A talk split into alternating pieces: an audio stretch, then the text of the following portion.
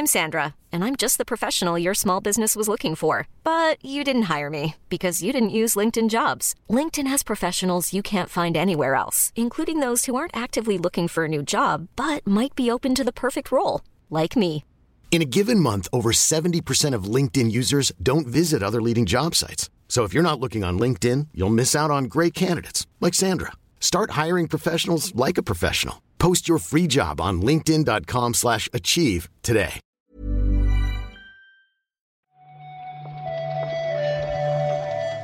Buenos días, bienvenidas, bienvenidos a esta nueva recarga activa. Hoy es viernes 10 de noviembre y vamos a comentar la actualidad del videojuego con Víctor Martínez. ¿Qué tal, Víctor? ¿Qué pasa? Aquí estamos, aquí estamos. He dicho lo del 10 de noviembre y me ha venido, me ha saltado una duda, ¿no? El 11 del 11 es algo, o sea, me da miedo preguntar, pero es el día del soltero o alguna mierda así. Se Eh, compra, se- no, es un día de compras el 11 del 11, ¿Sí? para variar. No lo sé, no lo sé. El 11 del 11 es lo de la 11. Eso también. el sorteo este de la 11, ¿no? Estoy viendo. No, Todavía son estoy- 11 millones. Eso parece, ¿no? Ojo, ¿eh? Si hacen, ahí no pueden hacer, quiero decir, no pueden hacer downgrade ahí. Ya, ya, ahí la ¿No? inflación te la comes, vaya. O sea, Sí, te jodes. Quiero la, decir, la se rima prevalece. Se pueden meter en un lío, ¿eh? Llegado el momento. Yo creo, que- creo que mañana es algo, Víctor. Estate al loro porque, porque puede Ahora pasar estoy cual- mirando. cual- cualquier cosa. Estoy mirando. Eh, en China es el día de los solteros. ¿Ves? En China. Bueno, y aquí también ya.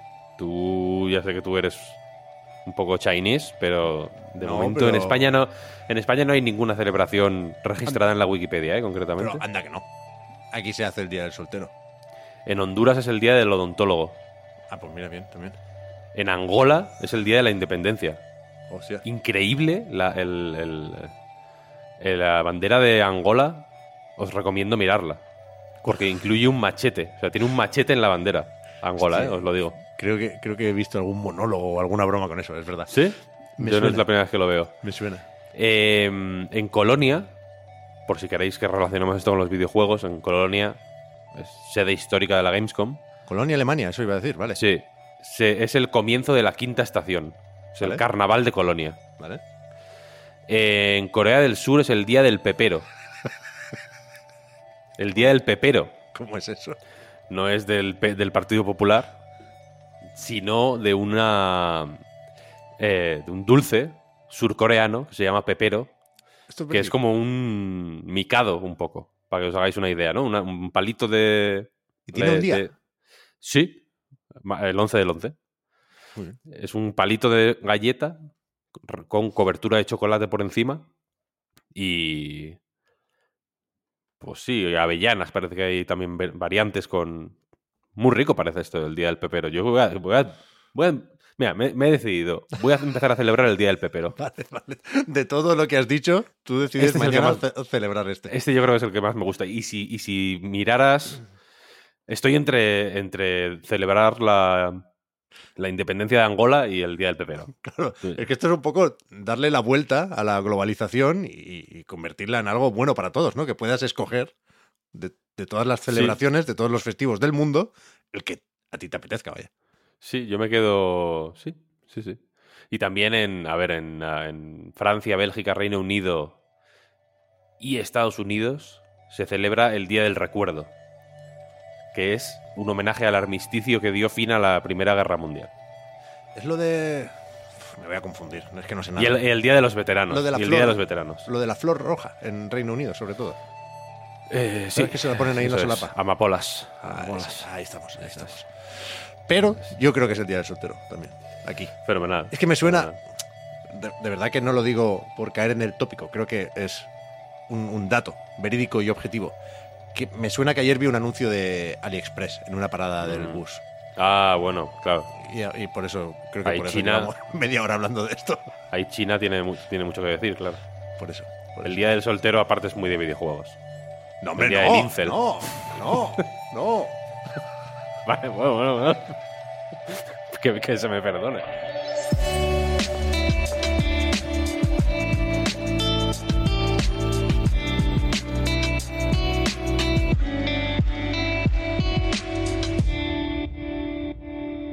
¿Sabes qué me autorregalaría yo para el día del soltero, Víctor, si no tuviera un, un anillo en el dedo ahora mismo? Pues. Dímelo tú. yo, ya, Una- yo, yo imagino que sé lo que es. Una Steam Deck OLED. Sí. OLED, OLED. Los caracoled. No lo vimos venir, ¿eh? Sabíamos que Valve tenía planes a corto y medio plazo para ir mejorando su consola o su ordenador de bolsillo, pero, pero yo creo que no. Nos, bueno, nos pilló por sorpresa el anuncio de esta revisión de la Steam Deck, que efectivamente, como su propio nombre indica, cambia el panel, la pantalla, pero viene con unas cuantas mejoras que si las sumas, ojo, ¿eh? Sí. sube, sube unos cuantos puntos el cacharro. Mm, igual, igual es un poquito menos de lo que haría falta para decir que es una Steam Deck Pro. Desde luego no es una Steam Deck 2. Ya Valve ha dicho que. Ha dicho que, que no existe todavía la tecnología necesaria para hacer algo que se llame Steam Deck 2.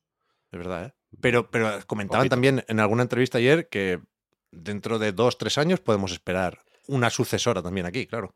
Sí, sí, sí. Y ahí seguiremos atentos, evidentemente, pero esta ya es mm, sorprendentemente upgrade, ¿no? Respecto a la original, porque es un poco más fina, un poco más ligera. El peso no es muchísimo menor, pero tiene pinta de que se va a notar Dicen que más, se nota, sí. más de lo que los más de lo que las cifras eh, pueden dar a entender. Se habla de un 30 entre un 30 y un 50% más de batería, por ejemplo. La misma pantalla, aparte de ser OLED, eh, creo que es media pulgada más grande, una cosa así. Es un poquito Sí, más, más sí. grande por los marcos, ¿no? Un poco. Exacto. Un poco como cuando se pasó de Switch a Switch OLED, se, se encogen un pelín los marcos y caben más pulgadas en el mismo tamaño de dispositivo. Eso es. Sí, eso es la tiene HDR en la pantalla. Buah, ya ves. De 60 a 90 hercios pasa el refresco. Sí. Fenomenal, ¿no? Un aparato. Un aparato guay. La, se puede hacer la broma de que la original era una birria No, en no. comparación. Y siendo una birria, bueno, como la Switch original respecto a la OLED, ¿no? Es cierto que la pantalla es una tontería. O parece una tontería, o puedes decir, va, no es para tanto. Hostia, se nota, ¿eh? Volver a una Switch normal después de la OLED lo ves gris, ves el mundo gris. Estás como el señor del anuncio del Zelda, vaya. Ya Triste. Pero además, Y- O sea, Sí, hay un- dime, dime. una, una novedad que no es poca cosa, ¿eh? Porque la APU pasa de eh, tecnología de 7 nanómetros a 6 nanómetros, que suena a poco, una vez más, porque además estamos hablando de, de unidades muy pequeñitas, pero ya sabéis que cuando se cambia eso en el procesador y en la gráfica, pues la mayor eficiencia tiene una serie de consecuencias e implicaciones que son todas buenas. Se calienta menos, con lo cual es más fácil de refrigerar y mejora el rendimiento por ello. Sí. Con lo cual se estira la duración de la batería de esta Steam Deck OLED, por lo visto, porque hay primeras impresiones por ahí, se nota bastante. Y aunque Valve no lo publicita esto, porque imagino que es difícil y que hay que ir caso por caso, sí que en Digital Foundry medían una mejora de rendimiento, una subida en los frames por segundo, de entre un 5 y un 10%, dependiendo de la escena, del juego, de la carga de la CPU, de una serie de cosas, ¿no? Pero que es una, una mejora evidente. No, no un cambio de sí, sí. generación, efectivamente, pero sí algo que, hostia, no quisiera yo hacer aquí un llamamiento al gasto y al consumismo, pero es un cacharro que yo creo que puede ser atractivo incluso para quien tiene ya o Sí. tenéis ya una Steam Deck. Sí, sí. Sí, sí, la- el cacharro ese sale la semana que viene. No sé si el viernes o el jueves. 16 y jueves. 16 de noviembre, jueves. Y tiene un precio de 569 euros el modelo de 512 gigas y 679 el de 1 tera. No Yes. es barato, pero yo te digo que merece la pena. Mm, no, yo no estoy para comprármela, te lo confieso, pero la mía se, se me cayó. No sé si lo. Hostia, ¿qué dices? Mi hijo me la tiró. al- Se me cayó. Mi hijo la tiró al suelo. El serio? gañán. Y.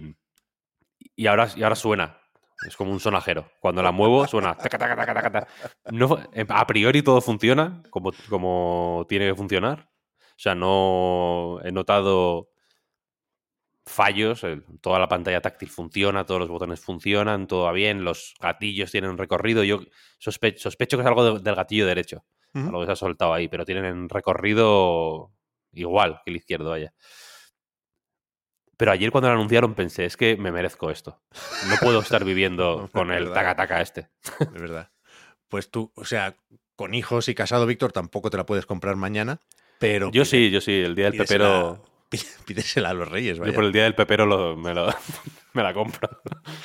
Pero, hostia, es que muy guay. Hay en, en la página oficial, steamdeck.com barra es barra OLED, si lo queréis leer en castellano, hay una imagen que me parece muy chula y que a mí me ha conquistado, porque es verdad que se usa sobre todo eh, como portátil, pero recordemos que con o sin dock, con el cable adecuado, se puede enchufar esto a un monitor y lo puedes hacer Mm. servir hasta cierto punto de, de ordenador.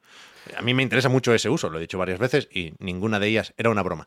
Y hay una imagen aquí, como, como- como un, un bodegón, con, con... La han metido de todo. Lo tiene enchufado a un monitor, con teclado y ratón, efectivamente, con unos altavoces de la hostia, y después le han puesto un, poco de todo, ya digo, el Adaptive Controller de Xbox, con un, con un mando también, un mando élite, de hecho.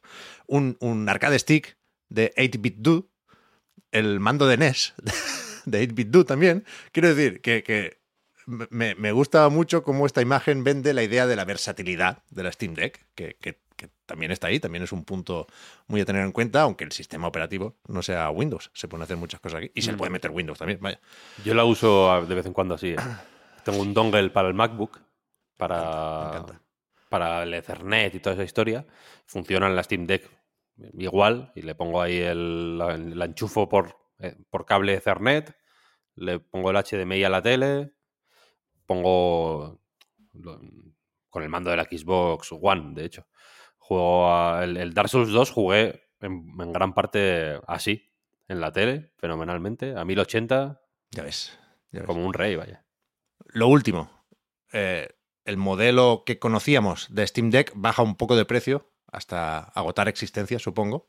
Si os encaja con el uso que pretendéis darle, tampoco está mal, vaya. No, No, la de 64 gigas por 369 euros está bastante bien, déjame decirte. Y la de Dios. 256 posiblemente sea la winner aquí, ¿no? Porque 419 euros te pillas por 20 pavos una micro SD Mm. más o menos tocha sí, sí, bueno. y funcionando. Es la que tengo yo, de hecho, vaya. Estábamos todos ayer por la noche haciendo números y, y creo que, que hoy vamos a seguir. Mm. Sí, La funda está muy bien también, pero ya paro, ya paro porque parece que nos haya pagado Gabe Newell y ni, ni siquiera nos va a mandar el cacharro con lo Qué cabrón, ¿eh? que se pavile. Qué cabrón. ¿Qué más noticias hay, Víctor? Me he quedado embobado con, con la Steam Deck OLED y he perdido la, la pestaña. Pues esta mañana estaba viendo que Jonathan Blow había anunciado en Twitter cierto. que Braid Anniversary Edition, esta reedición que ya se anunció hace un tiempo, que es pues el juego con algún contenido extra jugable, pero también con un audio comentario y con materiales del desarrollo, digamos, de, de este juego, eh, suficientemente influyente, yo creo, como para que merezca una Anniversary Edition. Mm. No saldrá este año, sino que se. que creo que estaba previsto para este año, sino que se va al 30 de abril de 2024 Ujú. y he aprovechado pues para anunciar algunas cositas que trae, entre ellas, bueno, aparte de un mundo extra con nuevos niveles y tal, eh, hay 15 horas de audio comentario. Ya ves. 15 horas de chapa, ¿eh? Del Blow. Bueno, a ver, a ver qué blow nos encontramos aquí, ¿eh? Porque el tío, no sé si lo seguís, pero sigue siendo un poco perturbador parte de lo que dice en Twitter, por ejemplo, o en X. Pero, pero Braid eh, es un hito, vaya, es, Hmm. se merece efectivamente esta Anniversary Edition y, y se merece este, este comentario, ¿no? Estas notas, esta versión del director, porque yo creo que es un juego sobre el que hay mucho que contar. Igual Mm. es una de las primeras veces, no la primera, ¿eh? ya sé que no, no se inventó esto aquí, pero, pero yo recuerdo mucho, aparte del juego, todas las especulaciones online sobre su simbología, sobre ¿no? la bomba atómica, hay una serie de movidas que, que bueno, que van más allá del juego y, y- y al mismo tiempo forman claramente parte del juego. Así Mm, que sí, sí. seguro que va a ser interesante esto. ¿eh?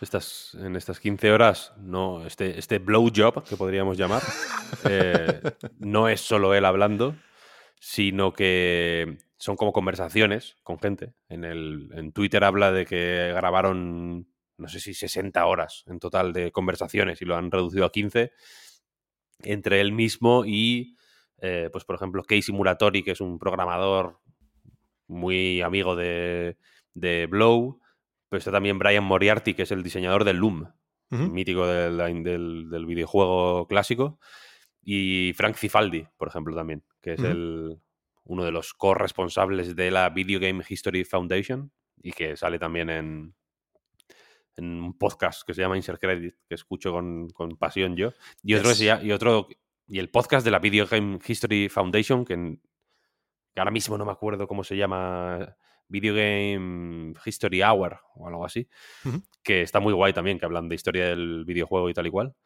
Y, y eso, yo tengo ganas de escuchar estas conversaciones, la verdad. Sí, sí. 30 de abril, queda bastante todavía, ¿eh? Cuidado. Queda, queda, sí, sí, sí, sí. He encontrado la pestaña ya, disculpad, y por eso sé que también se va al año que viene este Broken Roads, que, bueno, uno de esos retrasos de última hora porque tenía que haber salido la semana que viene.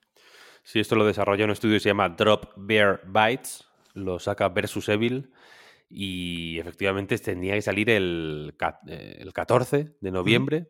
Se anunció ayer, así que a menos a cinco días del lanzamiento se anunció este retraso que no tiene fecha específica, no lo han colocado en un día concreto de 2024, sino que hablan de principios del año, simplemente, y parece que, pues, en fin, para evitar estos, estos problemas de pulido, ¿no? De los que hemos venido hablando últimamente, Cities Skylines, el juego de Tintín, de péndulo, por ejemplo, que también avisaron de que salía mal.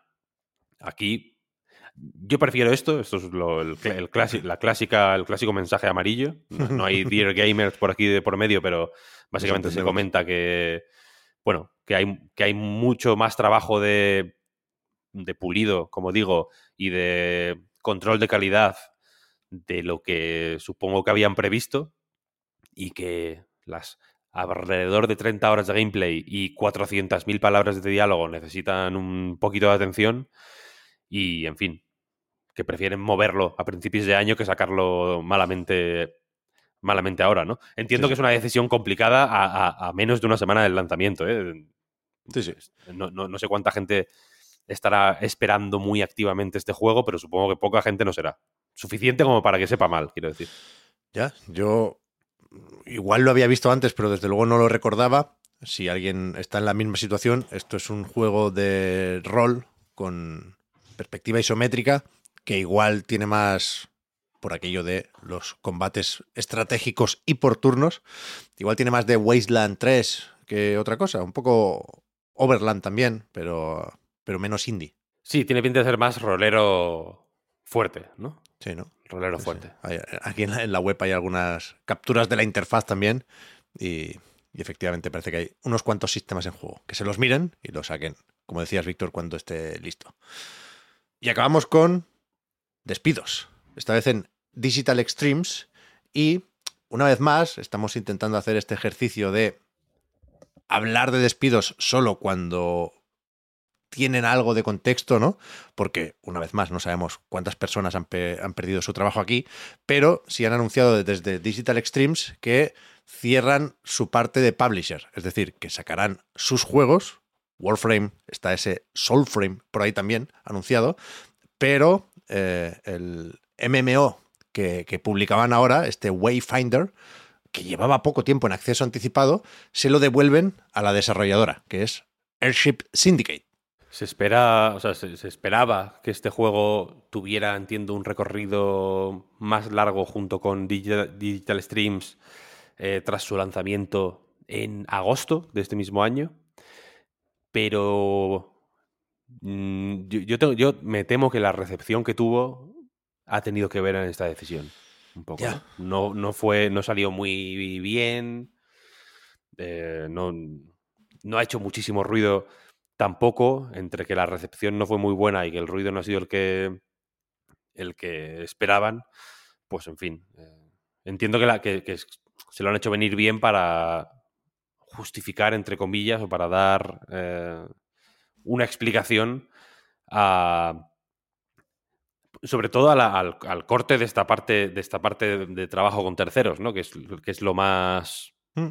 no sé, lo más mm, mm, espectacular, digamos, del, de, esta, de, esta, de este anuncio. Sí, sí. Yo la verdad es que no, no tenía muy presente este Wayfinder, que en cualquier caso repasando eh, el juego que es y, y- los vídeos promocionales que habían publicado antes, eh, re- recuerdas en ese momento que se anunció en los Game Awards del año pasado y que es un juego muy de Game Awards. Por, por estética, por tipo de anuncio. Vamos a ver en cuatro semanitas, recordaba hoy Jeff Keighley, seguramente algún- algunos más de estos.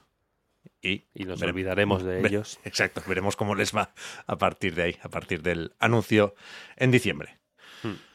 Vámonos, Víctor, que se viene el fin de semana, hay que rematar el podcast Reload, que lo tenemos grabado, pero falta la prórroga, falta acabar de editarlo y mm, no dejaremos de tener un ojo puesto en la actualidad para repasarla ya en la recarga activa del lunes. Gracias, como siempre, por el apoyo en patreon.com barra a Reload. Vaya muy bien el fin de Víctor. Hablamos ahora. Hasta ahora.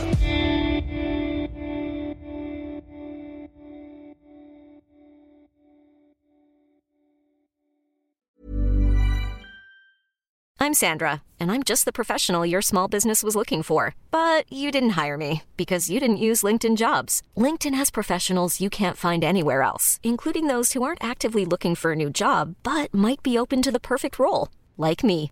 In a given month, over 70% of LinkedIn users don't visit other leading job sites. So if you're not looking on LinkedIn, you'll miss out on great candidates like Sandra. Start hiring professionals like a professional. Post your free job on linkedin.com/achieve today. Hi, I'm Daniel, founder of Pretty Litter. Cats and cat owners deserve better than any old-fashioned litter. That's why I teamed up with scientists and veterinarians to create Pretty Litter. Its innovative crystal formula has superior odor control and weighs up to 80% less than clay litter. Pretty Litter even monitors health by changing colors to help detect early signs of potential illness. It's the world's smartest kitty litter. Go to prettylitter.com and use code ACAST for 20% off your first order and a free cat toy. Terms and conditions apply. See site for details.